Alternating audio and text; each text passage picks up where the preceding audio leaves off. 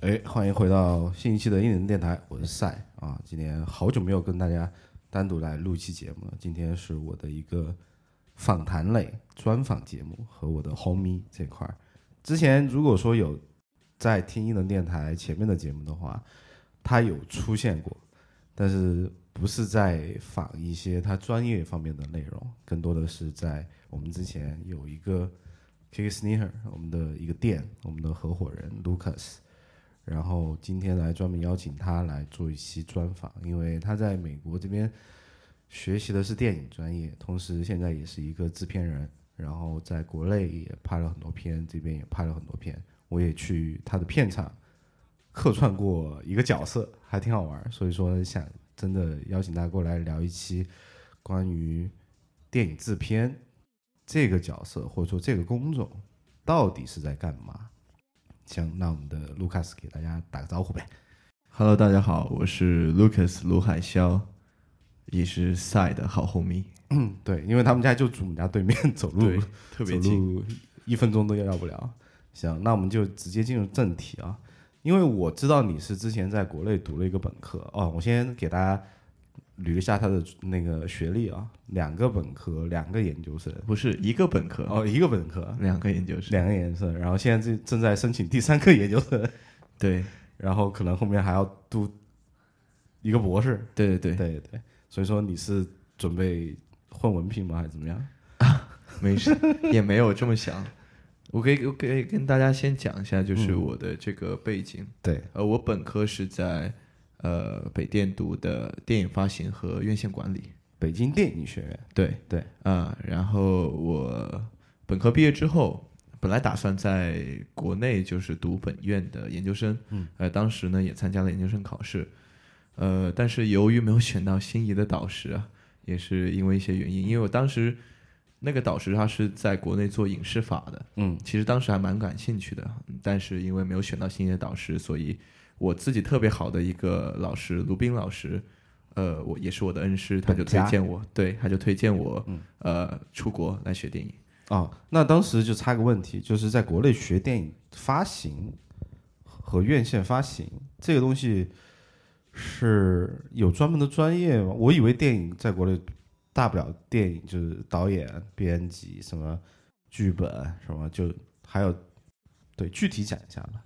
呃，其实涵盖大的专业就是电影市场这一块，嗯啊、主要是讲呢，就是因为这个又要涉及到，可能我们后面会讲深一点，嗯就是涉及到我们国家的电影分账的模式，哦，哎，呃，这个就是比较特殊。对，因为像之前好莱坞引进很多片子的话，它里面有涉及到每年有多少部影片可以进到国内，没错，然后每一部发行的话，它票房还是最后一个分账是怎么一个分法？没错。是学这个，啊、对，嗯，呃，就是因为我们国家这个特殊的呃电影分账的一个这样的条例，所以、呃，在做电影市场的时候，其实主要是学电影的宣发，嗯。啊、包括一些其实是中呃电影的中下游的一些中下游端的学习，啊，就更多的是拍完以后，就是这个已经是个完整的产品了，完整的影片出来之后，然后怎么把它推向市场。哎，marketing 这一块。儿，对 marketing 这块，然后啊。再怎么跟院线对接啊、嗯再牵扯到跟院线的分账啊，还有制片方的分账这样。那结束国内学习来美国第一个专业是在我知道是在 NIFA 纽约电影学院，对。对，呃，我第一个研究生是在 New York Film Academy，然后学的是呃 Film Media Production，其实就是电影制作。嗯、这个专业呢，它学的比较杂，相当于是让你快速的了解每个这个电影美国电影行业的它的整个体系，让你嗯快速的过一遍。所以我们其实按国内说，导表收录美什么都要学，每哦个专业都要学一点点。对，对你得有一个整体的一个 system 了解，你才好说真正当制片以后应该怎么去，对吧？去组合或者说是没错找人呐、或者说拍啊怎么样也好。对，然后去了 NIFA 结束以后，怎么又读研究生呢？这按照正常人的这个逻辑，读完 NIFA 不是应该就去读一个博士了吗？哦，是这样，因为呃，其实，在 NIFA 读这个研究生，它就是快速让，因为大家也知道，就美国的电影体系和中国电影体系是不同的，嗯，就是让我快速了解了呃美国的电影体系，嗯，呃，然后在这之后呢，呃，我就发现其实自己还是对电影制片这块非常感兴趣，很有兴趣，所以我就继续又去查普曼大学读了呃这个这个电影制片的研究生 MFA。嗯因为我其实，在 N NIFA 读的是一个 MA，MA 就是而且学期是 quarter 制的，就是三个学期，嗯啊、就是一年左右，你读得快一年就可以毕业，哦，所以其实相当在 NIFA 是省了时间。那在 NIFA 读的时候，其实那个时候已经开始接项目了嘛？哦，那时候还没有，那时候有就是作为整个比如说制片团队去协助一起去接，没有说我独立去接项目。对，那时候其实对制片这块还是一头雾水。哦，所以说制片我，你刚才说制片团队，他其实有很多人，不止一个制片人。啊，其实是的，其实哎真正一个个制片团队，呃，因为在美国这边，他的所有职位其实分得很细，对，呃，从呃大到导演到制片到每个角色，你看好多上面有什么 second assistant、second 啊。second assistant，嗯，就是助手，助手的助手，助手助手再加助手，对，他就是分得很细，嗯。然后每个人都有确切的职位。美国的就是电影产业，它之所以分这么细，就是希望大家你只需要做好你分内的事情，嗯。我没有要求你做很多事情，就是说你要同时身兼数职，啊、然后要做在剧组是全能，当然也有这种人了，也那当然是人才了，嗯但是他更多是要求你只要做好分内的工作，这样我们整个剧组的效率就非常高。啊，因为美国的电影，呃，整个电影剧组还有这些从业人员受工会保护，十二小时是一个标准的工作时间。所以说就是意思就是说，比如说你们这个片子啊，打比方说要拍一个星期，但一个星期里面每天最多只能工作十二个小时。啊，对，呃，当然了，也可以说是就是，呃，加时间加班啊这样，但是加班呢，就是涉及到这个薪酬会有，比如说会有个递增的方式，那呃，第一个小时是、呃加个一点五倍啊，第二个小时，因为具体的话要看呃之前剧组跟这个人员对跟工会还有这些剧组人员的就是协议，啊所以说基本上如果不超出这个预算的话，大家都会在十二小时以内完成一当天的一个工作。对，没。错，而且尤其是长篇剧组的话，嗯呃，一般都是每天都会在十二小时内完成所有的拍摄任务。哦，对，嗯，因为我之前去过你们剧组，所以所以说我比较了解，就是每天到点差不多就哎大家 wrap up 就走了走了。没错，没错对，，就必须要卡在那个时间，所以待会儿我们会聊到，在国内他也拍了很多片，其实这两个的对比还蛮强烈的，不像是大家能对吧听到或者说看到的。那后面来到 Chapman 以后，然后然后是专门就 producer 这个字这个这个这个专业专业怎么讲？对我到了查普曼之后，就是影视制片，呃，对，电影电视制片，嗯，所以专门就是呃做制片这一块。但其实，在查普曼刚入学的时候还蛮挣扎的，你知道，嗯，怎么讲？因为像查普曼这种老学校，他没有说会很细的去教你手把手教，嗯。你怎样做制片，或者一步一步是怎么样的。嗯。我印象特别深，那时候第一周是，呃，就是第一周相当于怎么说，就是参观学校，啊，学校的活动周一个 introduction，啊、对对对，嗯。然后就是有一些呃参观学校的项目啊，还有认识朋友啊，还有一些呃见面啊、聚会之类的。然后印象很深，第二周我们开始就要呃制片一个研究生二年级导演的片子，每个人都要独立制作研究生二年级导演的片子。啊，呃，明白，就是你的学长或者说学姐，对对对，他有要拍个片子，对，就是我们然后直接拉你们去做制制片。而且很多人是本科并不是读电影的，甚至没有一点电影背景，啊，哎，直接来上来就是要让你独立的去制作一个片。对，因为我知道读研究生不是说很多东西都是对口的，他是会看你之前本科学什么，没错，然后看你的背景，然后看你的能力是否可以。没错，然后那对啊，对于那种完全像比如说我没完全没有接触过，但是我知道我是做设计的，但是如果让我去马上接一个人接个制片的活儿，你完全我就我我我需要干嘛先？对啊，对吧？我们老学校老师就是这样说，你可以问，你随便问，你有问题，任何问题都可以问，你可以问你的学长学姐，你也可以来问老师，完全没有问题。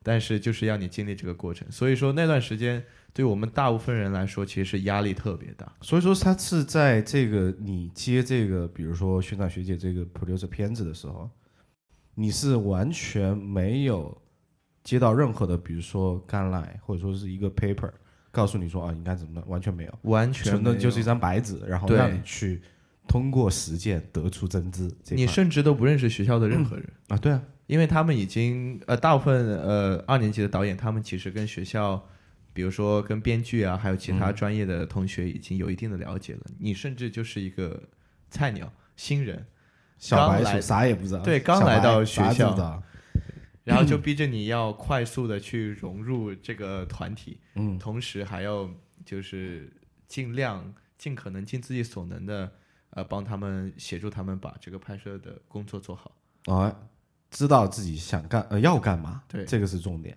而啊且学查普曼的学生组职位分的也比较细，嗯。嗯，就是一个组的话人数也比较多，嗯。呃，是大概是有个四十人左右的，如果不算演员的话。啊，就比如说导演、摄影、编剧、场务，对对对，就所有职位算下来，其实，哦在学生作品里面来说是比较大的组了。哦，因为对对对，因为我知道，比如说像我们学校拍一个东西，我知道电影系其实人还挺少的，没错，因为他们算是身兼数职，就是当导演的，可能下学期就帮别人当摄影了，就大家是轮着来的。对我们学校就是，其实我们学校在整个美国的电影专业里面来说，都是分专业比较细的一个学校。嗯啊，我们分到你比如很多学校就没有 production designer，就是场景设计这个专业嗯啊，我们学校就有。啊，对，这也是我后面想去考取的一个专业。哎，嗯对对对，对，先先先接一些小活儿干一干啊。赛已经被我成功拉进了电影圈。还行。那说到这一块儿，那我们就具体聊一下这个电影制片或电视制片到底在干嘛？因为作为大家来讲，国内就是制片嘛，可能就是哎出钱，对吧？然后找人找资源，把这个事儿、这个戏给我拍了。但在这边，我看你做这么多对吧片子，我觉得并不是这样的。呃，我这样吧，简单的跟大家说一下，因为其实，呃，在美国来说的话，美国的制片人体系跟国内还有点不一样。呃，美国是以呃制片人为中心制的这样一个嗯电影制作系统。是，嗯、所谓呃制片人中心制呢，简单跟大家说，就是说我们可以把电影看作一个产品，就出品方、投资方跟你说，我给你这么多钱，甲方爸爸，对我给你这么多钱，我给你三个月的时间，我就要看到这个东西出来。嗯，然后制片人去接了这个项目之后呢，我再去找我的团队。其实包括在美国，导演都是由制片人去找的，哦就是属于制片人团队中的呃一部呃就是一呃一个人，呃主要是制片人要对出品方负责。嗯，啊、当然了，我们往大了说，你比如说在美国有很多大 studio，像 Warner Brothers 或者这种大的 studio，他们其中这些职位，有些制片人就直接是他们制作公司里面的人。嗯啊、这个就是要分开说，因为咱们在国内也有这样的。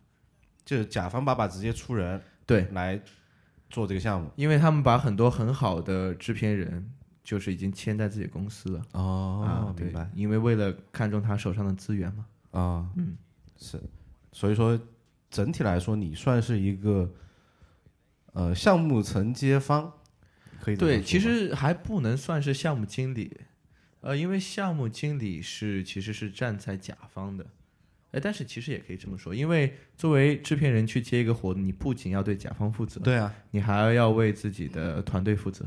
对啊，我就是说你是一个项目的项目承接方其实是蛮准确这个词，对对对。对对所以说你要负责这个项目的话，那就是要从呃最后需要出这个片子，然后是一个文艺片、科幻片还是动画片，你要找一个对应这个故事或者说类型片子适合的导演，没错。然后同时还有摄像，没错，就是所有的团队。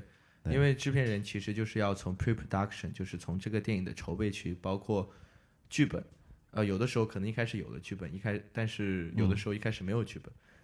你还需要去找一个写剧本的 writer，没错，就从对。最早，呃，这个项目的产生，一直跟到呃这个项目制作，然后到最后这个项目推入市场，嗯，呃，是以怎么一个方式推入市场，然后包括怎么样去发行推广，呃，你的这个作品，制片人是一直要跟着的，所以说从头到尾都是会跟跟完的对，会跟完整个项目的周期。哦，那相对来说就很清晰了，不是我以为就 嗨出钱嘛，找人儿这一块儿。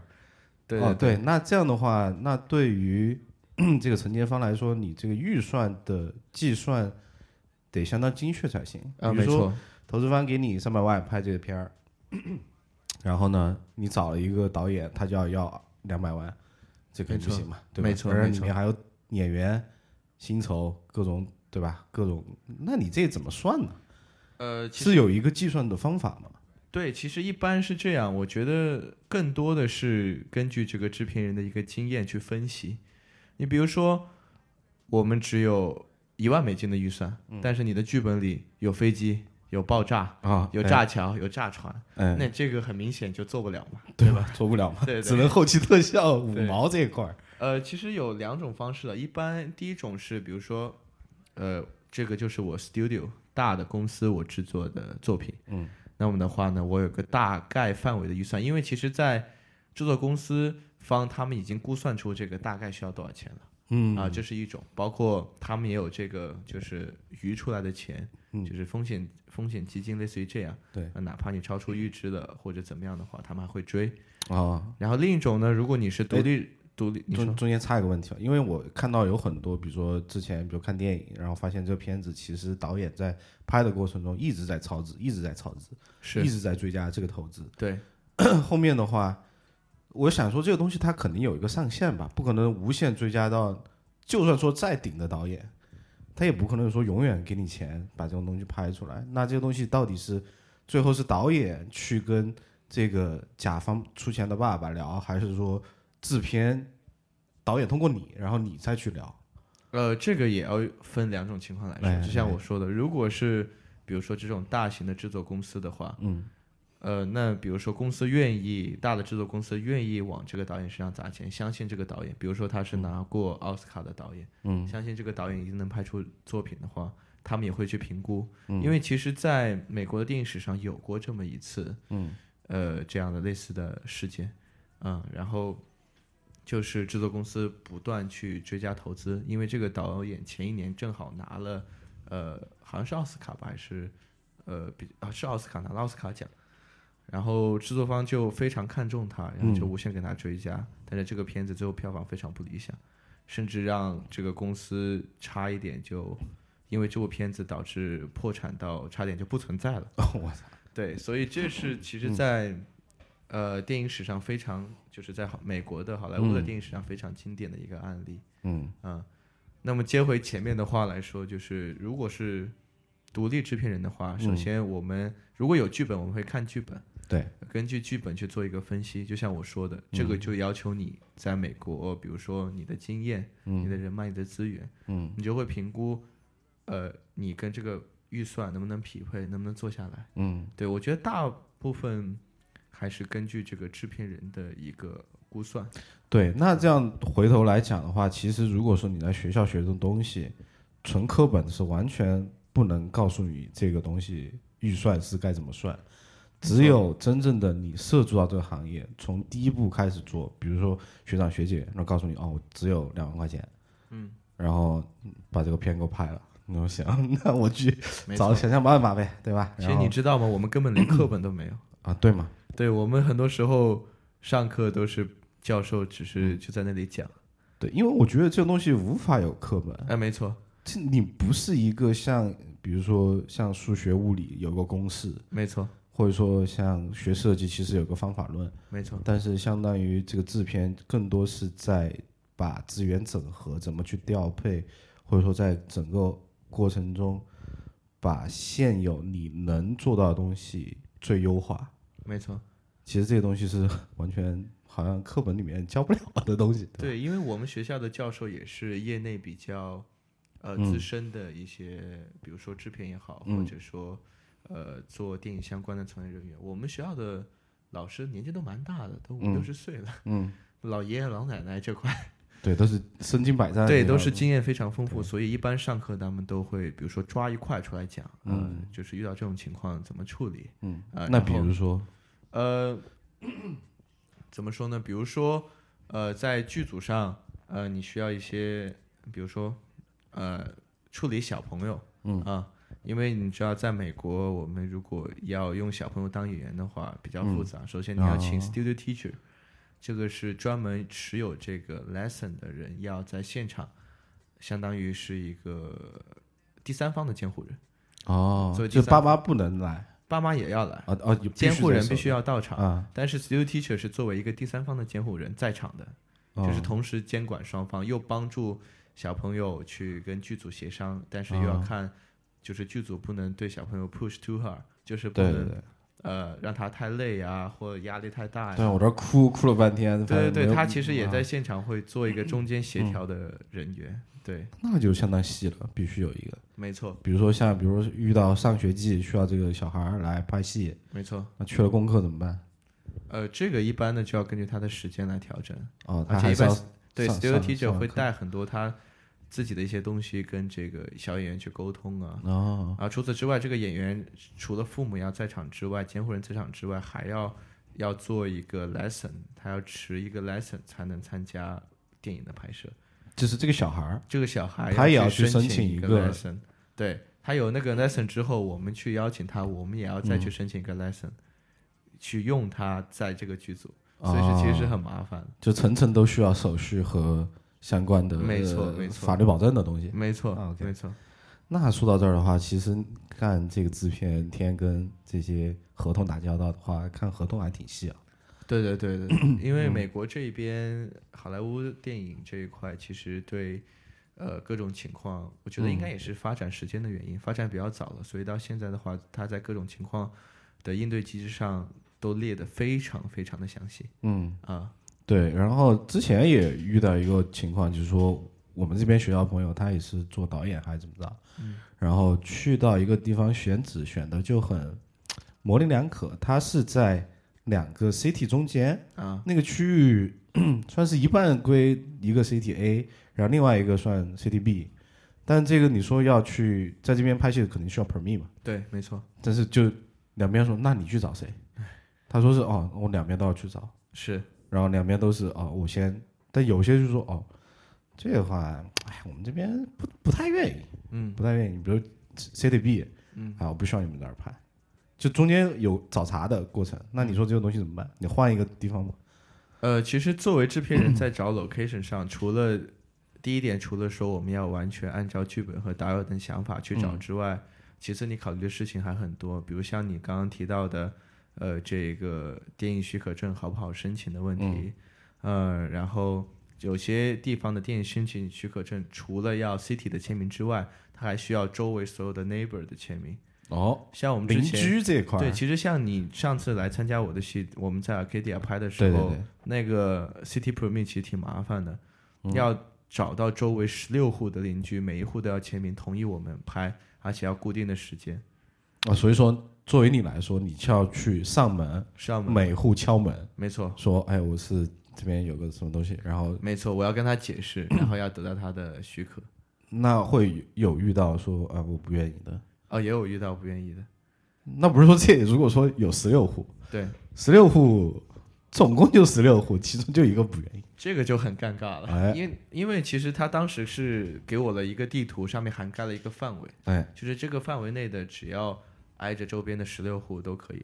因为我们当时是在一个商业体里面拍，所以还好，嗯，不是说是只是居民楼对居民楼哎那种，可能有些会，而且一般他你跟他说是学生电影拍摄，大部分人还是蛮通情达理，因为他们好多、我们那天我们那个戏也是在白天拍嘛，嗯对很多人白天也不在家里，嗯。所以对他们觉得也没有什么影响，嗯。而且我们大部分都是室内戏，所以只要我觉得你是就是 be nice be patient，跟他好好去解释这个情况的话，呃，一般都不会卡你。啊，一般都不会作妖，实在卡你的话，你就可以就是说给点。钱，哎，对了，哎这个其实是在美国不提倡的，但是你作为中国剧组这一块，你就哦，所以说非这个东西，对，用点不同的方法嘛，变通一下。对变通变通，或者说，呃，邀请他来参加我们，呃，在我们的剧组看啊，送他一顿饭啊，类似于这样的。啊对，其实怎么跟人家沟通了？化解这一块儿，话术这一话块术这一块儿，销售话术，哎，没错，对，那基本上刚才我们也讲了，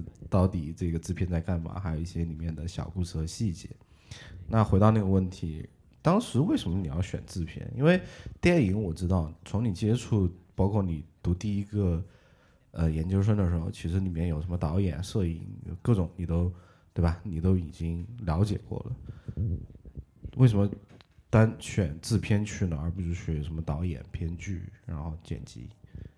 呃，我是觉得我是根据自身的定位出发嗯去考虑的。嗯嗯，当然我也很喜欢创作了，嗯但是其实这些说，我觉得这些职位就像你刚刚说的，很多导演，你看很多导演他自己也是制片，或者很多职位他也是制片，其实嗯很多是相互互通的，并不是说哦我就做了导演我就不能做别的了，那我做的摄像就不能做别的了。嗯我当时是觉得我这个人还比较喜欢跟人打交道，嗯嗯嗯。嗯，然后也比较喜欢就是呃认识不同的人吧，嗯。嗯，所以在这点方面，我觉得呃做制片呢，可能对我来说比较合适一点。是比较擅长，对我觉得会比较能发挥出我的优势，嗯嗯。嗯。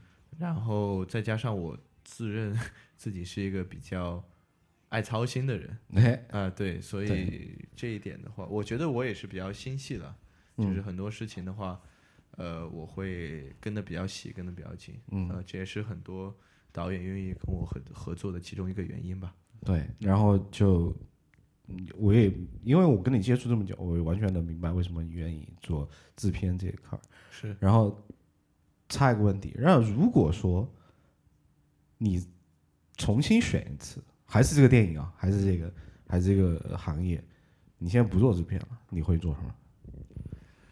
这真是个好问题。嗯，我觉得我会做导演。怎么讲？呃，因为其实我之前在学校的时候，自己作为导演也拍摄过一些作品。嗯嗯，然后我觉得我还是嗯蛮享受那个创作欲的那种感觉，对就是有创作的激情。当然，你看，要是因为就像你设计一个新的东西一样，其嗯实我们是我们都是同一类人，就是非常有创作欲和表达欲，希望嗯不断的有 new 新的 idea 出来，能呈现出来的这样嗯一个、一个状态。对，因为之前有聊过说，其实你后面还是挺想说有偏拍自己的一部片子。没错，对，然后其实就我觉得很很很巧妙的一点就是说，因为制片这个职位可能在真正你比如说到一个成片或者说一个长片这里面，其实作为制片，他没有真正的参与到电影里面的 creative，我能这么讲吗？哎，其实不是，哎，其实不是，因为通过你刚才说，其实整个制片的他的职位就是在一个协同统筹去安排，同时把每一个部门的嗯沟通或者说是效率达到最高的一个角色。其实如果说你要真的说把这个片拍成怎么样，更多应该是在编剧或者说导演、摄影。对吧？这一块的人更去是 creative 的，呃，我觉得是这样啊，就是因为其实制片在 pre-production 的时候也会参加很多的，就是项目开发，嗯啊、就是呃怎么去研发这个剧本。嗯当然了，作为制片，比如说我们考虑的方向，除了它的艺术性之外，嗯我们可能更考虑它的可行性，嗯还有它之后的商业性。当然，我们在前期的时候不会说给导演和编剧这样的压力，我们会尽可能的让他去发散自己的思维，不会给他限制。呃，当这个事情 turn out 出来之后，我们再根据我们的预算、我们的实际情况，呃，再去做某些方面的细节的变动吧。但是其实，我觉得我是一个很喜欢参加剧本开发的一个制片人。啊，所以说制片在这个过程中，比如说在剧本讨论、跟导演开会的时候，其实也是一个 brain 大家 brainstorm 的一个过程。对，因为很多时候，其实你知道，这个在开展一个项目的时候，这个剧本并不是导演先找到的，嗯是制片先去发现这个剧本。哦，我觉得这个剧本可以，然后我再根据这个剧本去拉投资，嗯然后再组建我的团队把它拍出来。所以说，如果制片没有在这种呃剧本或者艺术性有一定的嗅觉的话，嗯，他不会去发掘比较好的剧本。哦，作为制片来说，应该还是有一个 big picture，就你会看到说，最后我希望说，那这个分两种情况，一种情况就是说，其实你先发现这个本子，没错，然后我通过跟资方聊说，哎，这个其实还可以拍的很好，到时候可能可以参加很多奖，没错，然后你会通过你的一些嗅觉去找到对应的人来拍这部戏。没错。哦，明白。对，所以其实，呃，制片还是会参与这个剧本的研发啊、因为就像你说的，就是除了在他考虑他的艺术性之外，他可能会考虑的更多是这个项目出来之后的问题，嗯或者是在项目执行中我们可能会遇到什么问题，嗯然后这样的话，对于我们比如说去呃找投资人啊或者什么的话，嗯我因为制片你必须也要了解这个剧本，假如这个剧本不是你找，哪怕是导演带进来的话，你也必须要了解这个项目。这样的话，你投要给投资人的时候，你才能知道我们能给到你什么嗯。啊？对，对，那说到这一点啊，就是投资人站在这个作为一个投资方吧，然后比如说，哎，我今天赛这边有一个五百万的项目投电影啊，然后找到了卢卡斯，嗯，哎，制片，哎，我还想说，我想拍一个特别炸的，特能得奖的，你去给我安排。其实我不知道，是我完全不知道，我只是有钱，对吧？然后你从这一块开始接手，你要做什么呀？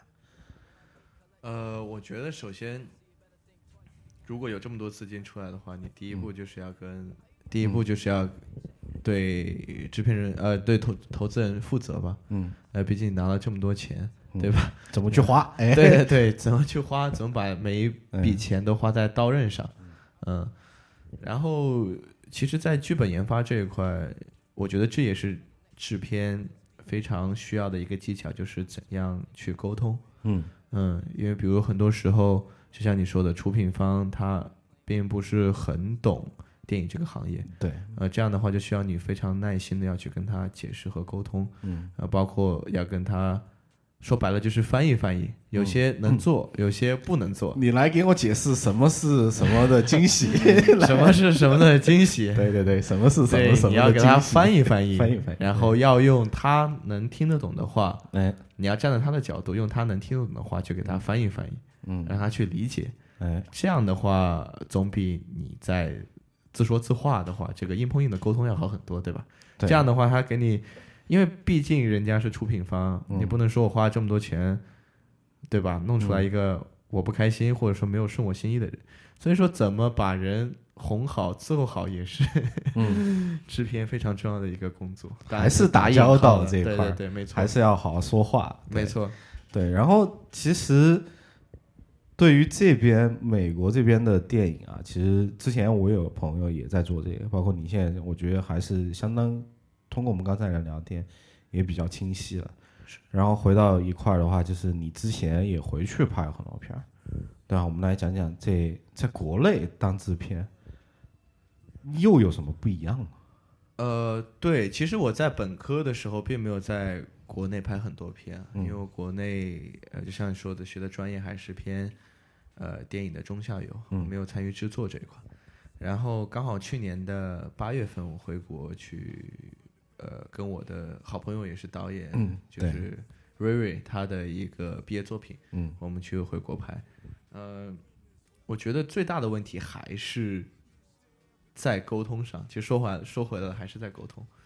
嗯、就是存在一个执行力的问题。就嗯很多时候，其实在美国这边，你跟人说了你的工作项目之后，大家都会执行。但是这一次，当然我不是说，可能是我不是说大部分人都是这样了，但是因为这次沟通上确实出，我觉得是耽误了些时间的。就是很多时候，呃，国内的好多做电影的人，并不是科班出身，大部分也很多是半路出家。那所以说这块儿应该不是沟通的问题，而是这个电影行业它本身不够成熟。因为如果是成熟的每一个工种，包括对吧？我们讲到说，对，包括小孩有专门的一个 assistant 一个 teacher 在那儿，没错，对吧？就每一个工种都知道我要干嘛，那我都知道我要干嘛呢？在沟通的时候，那就是最最方便、最高效的。没错，所以说，你刚才说这个沟通的问题，其实是和内核是不够专业。我这对，样讲，其实可以这么讲啊，往大了讲，还是我们的这个国内的电影行业还是欠缺规范。嗯。相比美国已经非常成熟的电影工厂、嗯。工厂制的这样一个系统的话，我们还需要做很多工作，嗯。无论是从嗯，就是无论从制作方面，还是说呃这个剧组人员的各方面的保障，或者说法律的保障、版权的保障，还需要很多工作去做。嗯，但是当然了，我们国家有得天独厚的优势嘛，我们有这么大的庞大的电影市场。嗯观众的观影习惯也在被慢慢培养。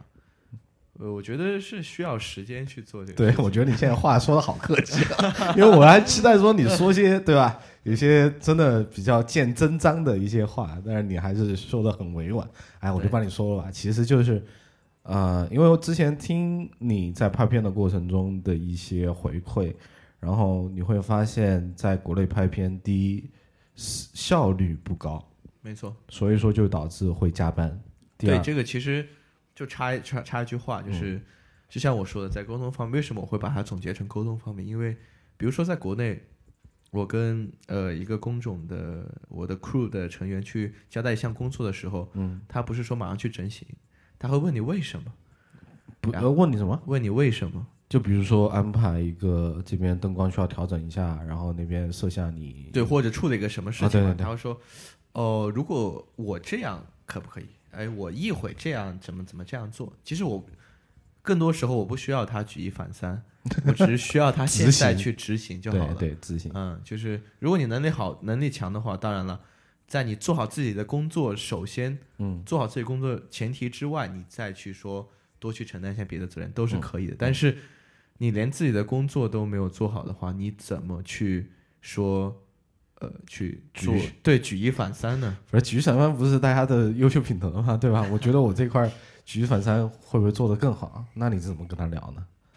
就其实很多时候，呃，你在剧组就不得不唱黑脸。嗯嗯，这一个你只能用这个职位上的这个去让他去执行，然后更多时候，有的时候我甚至自己会去做。那 就我觉得这个已经已经无效了。对对对，有点浪费时间的话，我会自己直接去做啊。因为我觉得我就是，比如说我这三秒钟比他跟他沟通三分钟来的更快，嗯。也能更能达到我的效果。嗯所以其实这个又要说到，就是作为电影制片，你需要有一套成熟的资源，每个嗯。职位的资源，就是你需要有一个成熟以及合作默契的团队。嗯呃，你比如说一些核心职位都是你用过比较熟的人，嗯大家在工作上有同样的效率、同样的默契度默契度、同样的反应。对这样的话，其实在呃拍片的过程中就不会出现很大的问题。相对来说效率就很高。没错，对，这就是为什么很多导演愿意找同一个制片没错。或者说同一个 crew 来做这个东西。其实不是 不是说他们不敢用新人了，但确实说风险很大的，因为你毕竟就像你说的，我们用的钱是出品方的钱嗯啊，对吧？你要对我们投资方要负责。嗯嗯，那如果说这样的话，会不会就形成了一个，我不能讲不好的循环？因为嗯一旦是比如说你用了新的 crew，你会感受啊，这个 crew 没有我一直用的那么好，是，那我会永远都是找老朋友，嗯，我的之前的，对吧？跟我合作非常好的一个 crew 来做。那这样的话，对于新人来讲的话，这也是一个相当于一个壁垒吧，他很难去跨过这个点。但其实我觉得你自己心中要有一个分类，比如说某些摄像和某些导演他是比较适合这一类的片子，而某些哦摄像、某些导演比较适合那一类的片子。哎，然后比如说新进来的一些，就像你说有一些新人要进来，嗯，我们可以先把他放到一些职位，我们比如说这个剧组试一先试试试，先带带他，哎，对，然后等到下次如果他 sense 很好的话，再给他，因为其实我觉得这个行业就是需要时间的打磨，嗯。呃，不得不承认，呃，经历多的人确实在这个行业中是更有话语权的。嗯。啊，那在这样的话，OK，如果说说到话语权这块儿，更多的是还是比如说你做了很多部片子的制片以后，你才可能有话语权。就同样的问题，新人，比如说你也是一个刚毕业的人，没错回到一个很 real 的一个问题是说，你除了从比如说学长学姐那儿开始接片没错。以外，你没有别的一个渠道啊。我觉得更多的是，其实因为在美国做制片有两种方式了，一种说你也可以，比如说进公司，嗯，呃，做就是电影 marketing 这块，电影市场这块。嗯，当然，你如果你还是想做 production 的制片这样的话，嗯，你就需要认真对待每一个你得来的机会，嗯，因为第一，首先这些都是你的 credit。嗯。呃，你都是为自己在经验呃在做一个这个呃这个积累吧。嗯。其次呢，你每一次都可能遇到不同的情况，我觉得这是做制片嗯还蛮有趣的，因为你很难，就你根本想象不到，在剧组中每一次遇到就是各种各样的情况都有可能发哎，生。那说到这一块儿，就我们就很想听这个剧组里面的内幕了。遇到什么样的问题让你非常的恼火、打脑壳，对不对？也是给大家听一听。哎，如果说你遇到这种问题，你应该怎么处理，对吧？对，就是比如说我们在有时候呃拍夜戏的时候，嗯，呃租到这个场地啊，我们今天是计划完成多少场戏，但是场地突然停电了，嗯，呃，整个 city 大面积停电，哎，然后导致所有的戏都拍不了，所以这个时候你就要想办法解决，我们要怎么去、去做这个解决方案？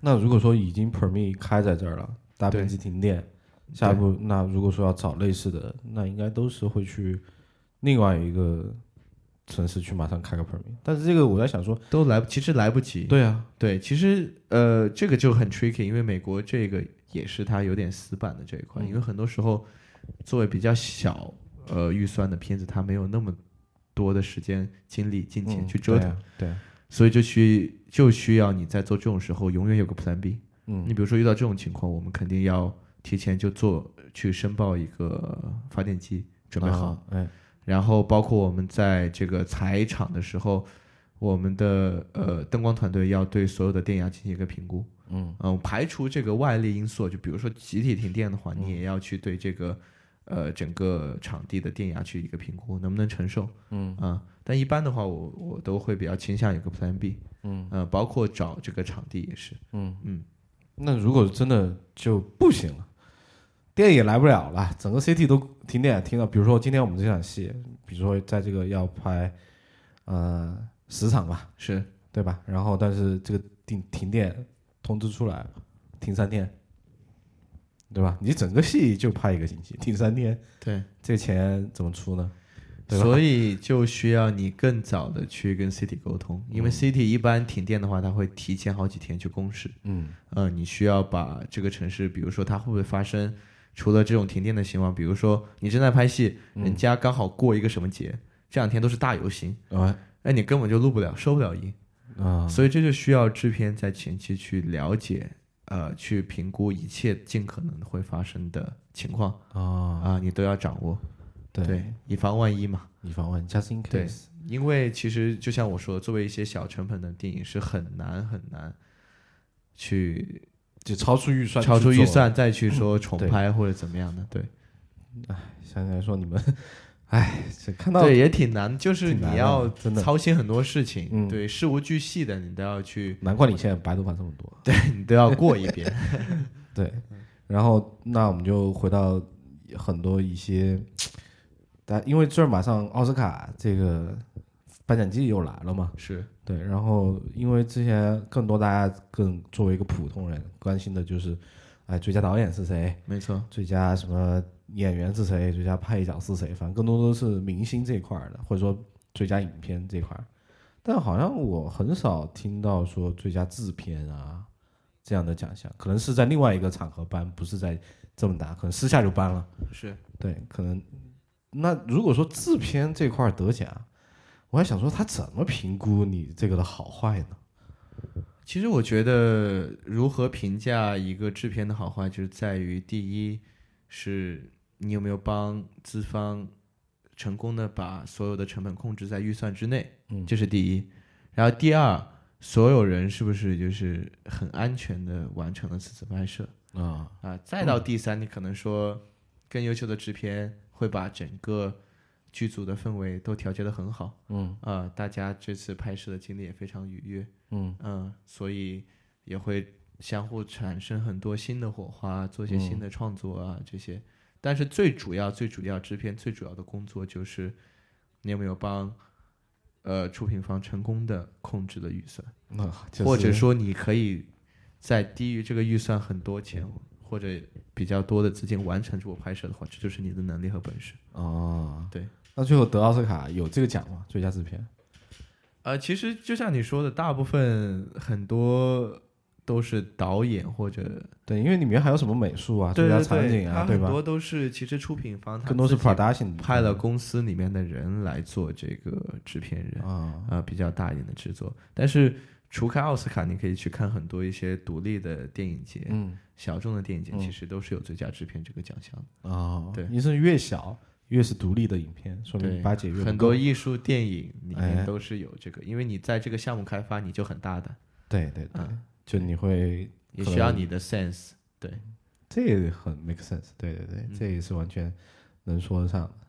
那最近你哎，对，之前回去拍那个片好像是要参奖，对吧？对对对，那个片子已经剪辑完成了，叫《七里河》，到时候大家我们也会在呃各大平台上放，呃就是会上线，大家到时候届时可以关注一下。哎，对，嗯给大家打部广广告，对七里河到时候会在可能不是那么大的影院线上映，可能网上。对，网上是我们投入很多心血的一部作品。对，就是回去还翻了车，哇，各种经历真的。这这我们今天讲专业了，大家想听的话，可以回到 Kick Sneaker 那一期学院派和 设计派设计派的理念里面有讲过，因为回去还遇到这么多事儿，车丢了，一出来看见一个车，本来是一个车，突然间第二天虚线线 白线，我的车呢？滴滴滴，然后开着车出去又哎出车祸，所以这个时候就要考验你知道制片的心态，谁崩你都不能崩。对你那个时候真崩了，对我那时候说实话有点有点慌，有点慌，有点因为第一次也遇到这种情况。对，然后呢，最后我们还是给一些收听电台的朋友一些建议吧。如果说你是在从事电影这方面工作，且还在呃学习过程中，有什么经验给大家，或者说建议吧？呃，我觉得就是，如果现在还在做制片的朋友的话，尽可能去多的接组，因为其实你作为呃刚开始做制片这块，我建议大家不要太在意这个薪酬，哎对薪酬这块，你更多的是需要一个提高你能力的机会，以及让大家看到你能力的机会。嗯呃，这样的话，呃，慢慢的你会你的工作会越来越多，嗯，因为其实做制片这个专业在电影这个行业里是最注重口碑的一个职位嗯啊，所以就是万事都是看你的工作能力以及你在片场的一些表现，以及对整个剧组的掌控。嗯对，还有一个我希望大家就是坚持，因为其实大家都知道做电影这个行业，你做出头很不容易。嗯呃，首先你要等待机会，机会来了，你可能抓住，可能抓不住。但是，如果你真的喜欢这个行业，一定要保持耐心，嗯相信自己，啊、然后为自己树呃树立好自己的定位。我觉得嗯这点非常非常重要。你有目标吧？对你希望做成什么样？对，做好自己的定位，然嗯后从实际出发，努力坚持，我觉得一定会成功。因为我们现在是一个好时代。嗯嗯，电影即将会，以及我们国内市场慢慢打开与是与美国好莱坞这边的交流，我们会有嗯更多更多的机会去展现我们自己的。对，如果说这边有些资方的朋友听到的话，也可以找我们的卢卡斯啊，哎，对制了，片这块儿，哎，嘿嘿 对吧？也可以给你安排，对吧？是在美国拍戏没问题，没错哎完全是给你安排。美术这边我也有了，可以安排。美术这边赛老师现在可以了。哎，行行行，好吧，那我们就非常感谢卢卡斯做了一期专访，给大家讲解一下到底制片干了什么事儿。好，非常感谢赛，行，OK，那我们今天节目就这样，下期再见。拜拜。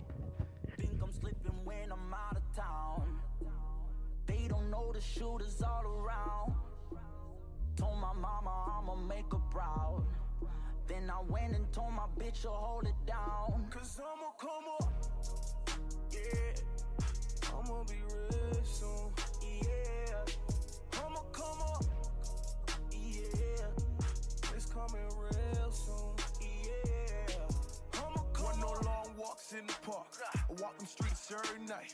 In search of fiends every night. Turning dreams to real life. Like fuck what's wrong or right. That young black boy be selling white. Just little on me and my big old 40 full of hollow tips, cops kryptonite. My folks ain't win no lottery. Pardon me for this robbery, but my son gotta eat. That's just how it's gotta be. Can't put no price on loyalty. Like when homeboys pay your lawyer fees. Like back when we was coming up. And just enough is not enough. When shit was rough, we were tough. When life was cold, kept heaters tucked. No nightmares, you ain't seen enough. Had a way with words, you ain't read enough. You got your savings stashed at your crib. With baby mama, watch your kids. Like you was with me from the start. It'll be worth it when we hit the finish. Think I'm slipping when I'm out of town. They don't know the shooters all around. Told my mama I'ma make her proud.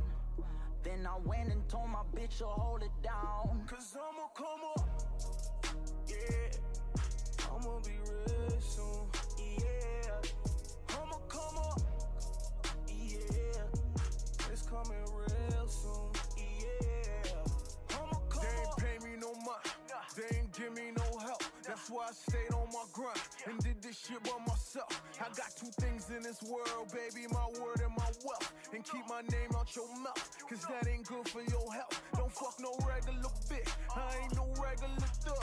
Been in the east with some crips, been in the west with some bloods. And all the niggas I'm with, been getting rich off of drugs. You either hustle or pimp. That's how it is where I'm from. Yeah, they'll doubt about it when it come to me. I'm in and out when it come to beef. I feel like Shaq when I'm strapped. Niggas gotta look up when they talk to me. Bad bitches with me all in line. I had a dime before I had a dime. Hit a bitch and ain't call a sense. Just bought a watch but can't find the time. Think I'm slipping when I'm out of town. They don't know the shooters all around. Told my mama I'ma make her proud. Then I went and told my bitch to hold it down. Cause I'ma come up, yeah. I'ma be rich soon.